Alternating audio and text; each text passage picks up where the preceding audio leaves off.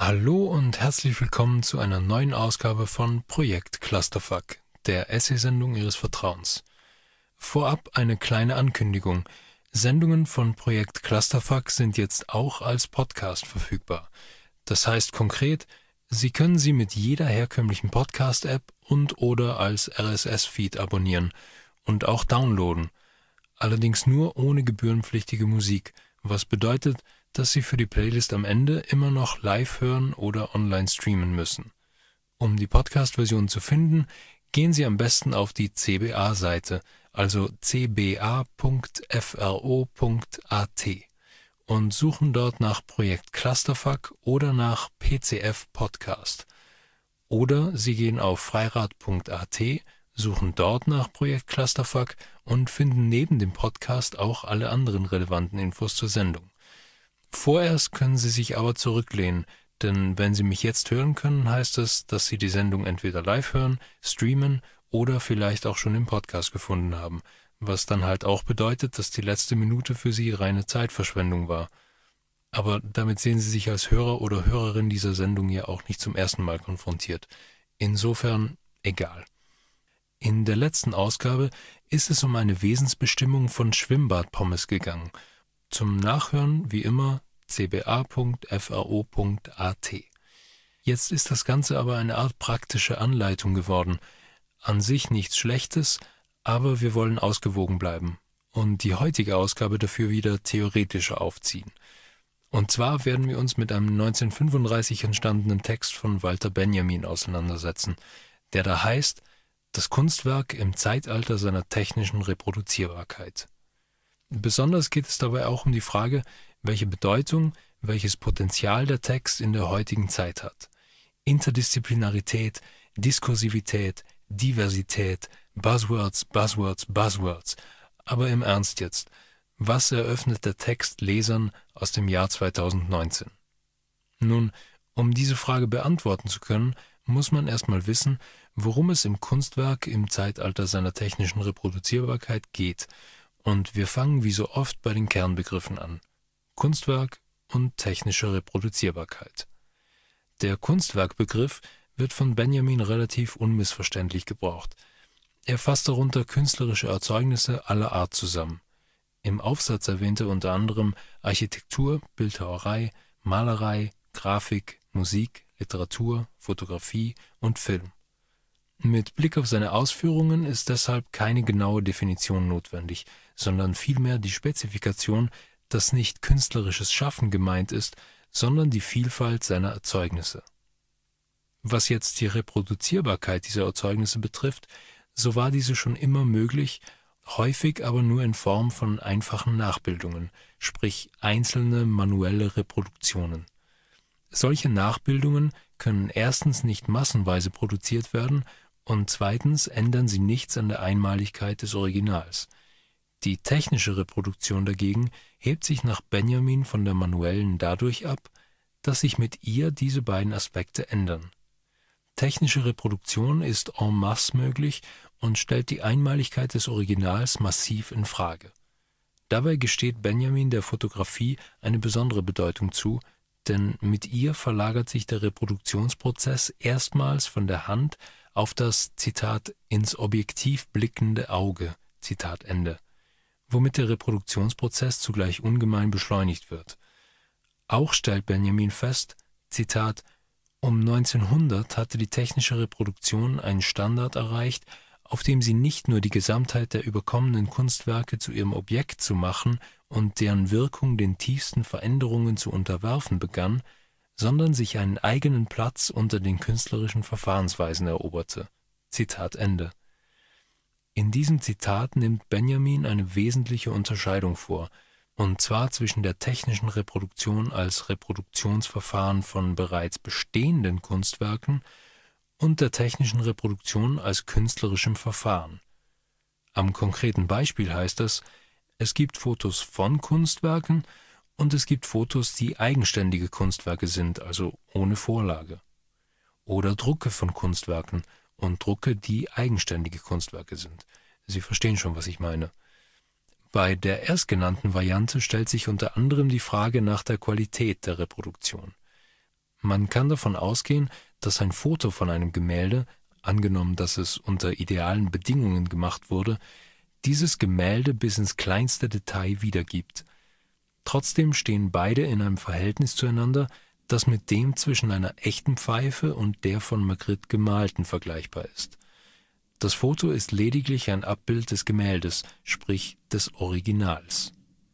Das Original ist nach Benjamin unter anderem charakterisiert durch sein Hier und Jetzt, womit er im Grunde meint, dass es ortsgebunden ist. Ein weiteres Charakteristikum ist seine Einmaligkeit, die ihm Anspruch auf Echtheit gibt, und dann noch seine Ferne, die nicht konkret räumlich, sondern mehr konzeptuell zu verstehen ist. Das Original ist unnahbar. Besonders gut veranschaulichen lässt sich das anhand von Kunstwerken mit hohem Kultwert, etwa sakrale Kunstobjekte wie Monstranzen. Zunächst sind diese nur Priestern zugänglich. Laien können sie höchstens anschauen, und auch diese Möglichkeit besteht nur selten, weil eine Monstranz nur zu bestimmten Anlässen, eingebettet in eine Zeremonie, hergezeigt wird. Den Rest der Zeit befindet sie sich im Verborgenen. Also, hier und jetzt, Einmaligkeit und Ferne bzw. Unnahbarkeit. Die Summe dieser Eigenschaften konstituiert die Aura des Originals. Wie wirkt sich nun die technische Reproduzierbarkeit auf diese Aura aus? Benjamin spricht in diesem Zusammenhang von einer Verkümmerung der Aura. Seine Wortwahl ist hier vergleichsweise vorsichtig, denn auch wenn die Aura verkümmert, so impliziert das immerhin ihr weiteres Vorhandensein. Wenn man diese Überlegung auf die Spitze treiben möchte, dann lässt sich die These aufstellen, dass die technische Reproduzierbarkeit, sofern sie auf ein bereits bestehendes Kunstwerk angewandt wird, dieses eigentlich in seiner Aura weitgehend unangetastet lässt. Das Foto eines Gemäldes ist schließlich nicht das Gemälde selbst. Die Reproduktion ist nicht das Original, das als solches ja in der Regel auch noch vorhanden ist. Und noch eine Anmerkung am Rande, die Aura ist im Grunde nichts, das vom Kunstwerk selbst ausgeht, sondern etwas, das von seinen Betrachtern erst darauf projiziert werden muss. Stellen Sie sich vor, Sie schauen in einem Museum eine Dauerausstellung an, und dort hängt auch irgendwas von Picasso. Oha, ein Picasso, wichtig, wichtig, denken Sie dann, und betrachten andächtig dieses Werk. Sie fühlen seine Aura ganz eindeutig, und dann fällt Ihr Blick auf die Plakette neben dem Bild, wo auch der Hinweis angebracht ist, dass es sich hierbei um eine originalgetreue Reproduktion handelt, weil das Original gerade in Restaurierung ist. Jetzt kommen Sie sich schön blöd vor, aber eigentlich ist das Ganze nicht schlimm, weil es allen vor Ihnen auch so ergangen ist und bei denen nach Ihnen wird es auch nicht anders laufen. Was Sie jetzt aber verstehen ist, dass allein die Idee vom Original wichtig ist. Und eben diese wird von der technischen Reproduzierbarkeit in Frage gestellt, während sie von der manuellen Reproduktion unangetastet bleibt. Der wesentliche Unterschied zwischen manueller und technischer Reproduktion liegt für Benjamin nämlich darin, dass das Kunstwerk bzw. dessen Echtheit vor der manuellen Reproduktion seine Autorität bewahrt, sie vor der technischen Reproduktion aber verliert. Für letzteres führt er zwei Gründe an.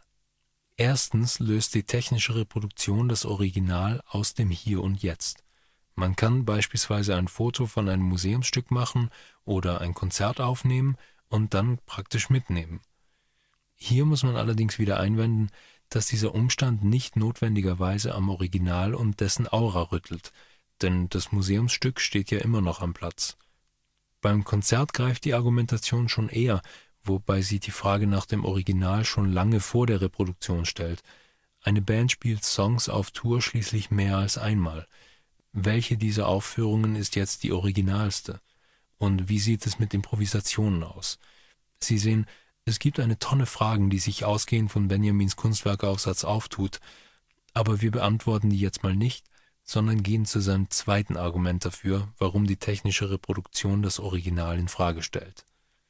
Sie erweist sich, Zitat, dem Original gegenüber selbstständiger als die manuelle. Zitat Ende. Benjamin meint damit, dass etwa eine Fotografie mit Hilfe der Linse Aspekte des Originals hervorheben kann, die für das menschliche Auge nicht wahrnehmbar sind. Das mag grundsätzlich stimmen, aber dabei stellt sich doch die Frage, ob dann noch reproduziert oder bereits Neues geschaffen wird. Unter der Annahme, dass letzteres der Fall ist, können wir jetzt zur zweiten Form der technischen Reproduzierbarkeit übergehen, also zu der, bei der die Reproduzierbarkeit selbst zum künstlerischen Verfahren wird oder zumindest zum essentiellen Bestandteil davon. Der Unterschied dieser Variante zur vorhergegangenen ist deshalb so bedeutend, weil in ihr die Existenz eines Originals von vornherein ausgeschlossen ist. Benjamin stellt diesbezüglich fest, Zitat, die Frage nach dem echten Abzug hat keinen Sinn. Zitat Ende. Er spricht hier von der Fotografie, und die Frage nach dem echten Abzug hat eben deshalb keinen Sinn, weil ein Foto nicht einmalig, sondern beliebig oft reproduzierbar ist und diese Annahme ist unanfechtbarer geworden, je weiter die Kameratechnologie fortgeschritten ist. Für die analoge Fotografie lässt sich beispielsweise noch der Einwand halten, dass es zumindest nur ein originales Negativ gibt. Aber mit dem Übergang zu digitaler Technologie fällt auch das flach. Copy-Paste aus 1 macht 2 und beide gleich. Wenn es aber kein Original gibt, dann gibt es auch kein Hier und Jetzt, keine Echtheit, keine Unnahbarkeit, keine Aura. Auf diese Weise wandeln sich Wesen und Wert des Kunstwerks absolut grundlegend. In Bezug auf dieses Wesen geht Benjamin von zwei Akzenten bei der Rezeption von Kunstwerken aus. Der eine liegt auf dem Kultwert, den wir ja schon kurz angesprochen haben, und der andere liegt auf dem Ausstellungswert. Grundsätzlich sind in jedem Kunstwerk beide vertreten, doch im Zeitalter der technischen Reproduzierbarkeit verschiebt sich der Schwerpunkt eindeutig zugunsten des Ausstellungswertes. Schließlich baut der Kunstwert in erster Linie auf dem Originalbegriff auf, der mit der technischen Reproduzierbarkeit ja obsolet wird. Auf diese Weise wird die Ferne des Originals durch eine neue Nähe ersetzt, Einmaligkeit und Dauer durch Flüchtigkeit und Wiederholbarkeit. Benjamin stellt zu Recht fest, dass es mit der technischen Reproduzierbarkeit zu einer neuen Form der Wahrnehmung kommt, die nicht mehr dem Individuum entspricht, sondern vielmehr der Masse. Zugleich bekommen Kunstwerke völlig neue Funktionen, von denen die bedeutendste wohl die politische ist. Dass er in seinem Aufsatz der Kunst und dem Kunstwerk eine politische Dimension zuspricht bzw. abverlangt, stellt Benjamin bereits im Vorwort klar – wenn er beide im Rahmen der kapitalistischen Produktionsweise kontextualisiert und seine Überlegungen als Grundlage für die Zitat Formulierung revolutionärer Forderungen in der Kunstpolitik Zitat Ende und in Abgrenzung zum Faschismus verstanden wissen will. Fotografien im Speziellen kommt für Benjamin politische Bedeutung zu, indem sie Beweisstücke im historischen Prozess werden. Vor allem der Begriff Beweisstück ist hier kritisch zu betrachten im selben Absatz, in dem dieser erwähnt wird, spricht Benjamin davon, dass Fotografien eine bestimmte Form der Rezeption fordern. Das passt zur vorausgegangenen Feststellung, dass die technische Reproduktion gegenüber dem Original relativ selbstständig agiert und bestimmte, zuvor möglicherweise verborgene Aspekte hervorheben kann. Durch einen solchen Eingriff wird aber natürlich auch die Wahrnehmung des Rezipienten gelenkt – auch die Bildunterschriften, mit denen Fotos unter anderem in Zeitschriften versehen werden, stellen Direktiven dar, die eine bestimmte Rezeptionsweise vorgeben. Somit sind Fotografien nicht neutral, sondern immer schon vorinterpretiert, was ihre Tauglichkeit zum objektiven Beweis doch sehr in Frage stellt. Zwar bleibt ihre mögliche politische Funktion bestehen, jedoch muss man sich auch darüber im Klaren sein, dass sie leicht zu instrumentalisieren sind. So ist es, mit Blick auf den monumentalen Schlusssatz des Aufsatzes wahrscheinlich nicht allein der Kommunismus, dem an der Politisierung der Kunst gelegen ist, sondern doch in ähnlichem Ausmaß auch der Faschismus. Der Schlusssatz oder die Schlusssätze lauten übrigens Zitat So steht es um die Ästhetisierung der Politik, welche der Faschismus betreibt. Der Kommunismus antwortet ihm mit der Politisierung der Kunst. Zitat Ende. Wenn man diesen Satz auf das Essentielle reduziert und die Labels Faschismus und Kommunismus weglässt, findet man eine schlichte Gegenüberstellung von Hülle und Inhalt, von Schein und Substanz. Und damit ist der Satz auch heute noch aktuell, denn eine Ästhetisierung der Politik wird in diesem Sinn auch heute noch vorangetrieben, und das speziell von populistischen und oder Rechtsparteien. Darunter fällt auch die Inszenierung von stereotypen Feindbildern wie dem ausländischen Sozialschmarotzer oder die Propagierung von pauschalen Annahmen wie zum Beispiel, dass Sicherheit nicht vorhanden wäre. Das alles ist allem voran Schein, der politisch verwertet wird, ohne Substanz zu haben. Die Frage, ob sich Kunst in Reaktion darauf dazu angehalten sehen sollte, politisch zu sein, ist an dieser Stelle schwer zu beantworten, aber man kann zumindest mal unterstreichen, dass sich Benjamin dazu veranlasst sah, auf eine Ästhetisierung der Politik mit der Politisierung der Kunst zu antworten und dass diese Forderung auch nach über 80 Jahren noch locker geäußert werden kann. Ob das etwas über den Zustand der Gesellschaft aussagt und was das aussagt, das müssen Sie für sich selbst entscheiden. Ich weiß, das ist ziemlich schwach für eine Sendung, in deren Leitbild steht, dass sie für halbe Stunden absolute Wahrheiten aufstellt, aber hier geht es nicht um Autobahnraststätten oder eine spaßige Theorie der Gleichgültigkeit, sondern um die Gesellschaft, in der Sie leben, und die wird nicht besser, solange Sie vorgekaute Wahrheiten schlucken und auf dem Sofa liegen bleiben. Boah. Dafür, dass wir einen theoretischen Aufsatz aus den 30ern durchkauen, ist die Sendung gerade ziemlich emotional aufgeladen, was? Ich würde sagen, wir reagieren uns jetzt kurz nochmal ab, bevor wir uns fragen, wie aktuell Benjamin heute sonst noch so ist. Und zwar mit Bad Religion und 21st Century Digital Boy. Das waren Bad Religion mit 21st Century Digital Boy hier bei Projekt Clusterfuck. Wir sind immer noch bei Walter Benjamins Kunstwerkaufsatz, beziehungsweise bei der Frage nach seiner Aktualität im Jahr 2019. Vorhin haben wir festgestellt, dass der Aufsatz 1935 also zu einer Zeit entstanden ist, die von der Masse und Beschleunigung bestimmt war. Menschen sind damals praktisch gerade eben auf das Konzept Großstadt klargekommen und darauf, wie schnell eine Straßenbahn fährt. Ich würde behaupten, dass sich der Mensch heute weder vom einen noch vom anderen groß stressen lässt, aber die Schlagworte Masse und Beschleunigung haben besonders in den Bereichen Technologie und Internet an Bedeutung eher dazugewonnen als verloren, und die Fragen und Anforderungen sind dabei irgendwo dieselben geblieben. Benjamin verwendet den Film als Beispiel für Kunst, die in einem Zustand der Zerstreuung wahrgenommen werden muss und den Betrachtern völlig neue kognitive Leistungen abverlangt. Vielleicht sollte ich an dieser Stelle mal anmerken, dass Benjamin das Ganze relativ neutral untersucht und diese Entwicklung keineswegs negativ bewertet. Jetzt haben wir uns an den Film aber mittlerweile gewöhnt, so dass sich die geschwindigkeitsbedingte Überforderung und Reizüberflutung ziemlich in Grenzen hält. Dafür müssen wir stattdessen beispielsweise was Memes betrifft, oft um die fünf Metaebenen entschlüsseln, um sie überhaupt erst verstehen zu können. Also alles gar nicht so anders, oder? Wenn überhaupt, dann sehen wir uns mit Massen und Beschleunigung noch stärker konfrontiert als Benjamin zu seiner Zeit. Dasselbe gilt für das Obsoletwerden des Originals. Sagen wir, Sie machen mit der App eines Social-Media-Dienstes ein Foto und laden es direkt hoch auf diese Plattform. Dieses Bild ist sofort und gleichzeitig auf Milliarden von Endgeräten zu sehen. Aber wo ist das Original? Wir befinden uns hier an einem Punkt, an dem der Ausstellungswert den Kultwert so sehr überschattet, dass diese Frage fast schon dumm wirkt. Und apropos Ausstellungswert. Benjamin macht in der Fotografie den Moment bzw. das Medium fest, in dem der Ausstellungswert beginnt, den Kultwert komplett zurückzudrängen. Als letzte Bastion des Kultwerts führt er allerdings das Porträt an, bei dem der Kultwert in Form eines Erinnerungskultes vordergründig bleibt. Erinnerung nämlich an, die fernen oder die abgestorbenen lieben. Das mag heute auch noch so sein, Porträt bedeutet aber 2019 in erster Linie auch Selfie.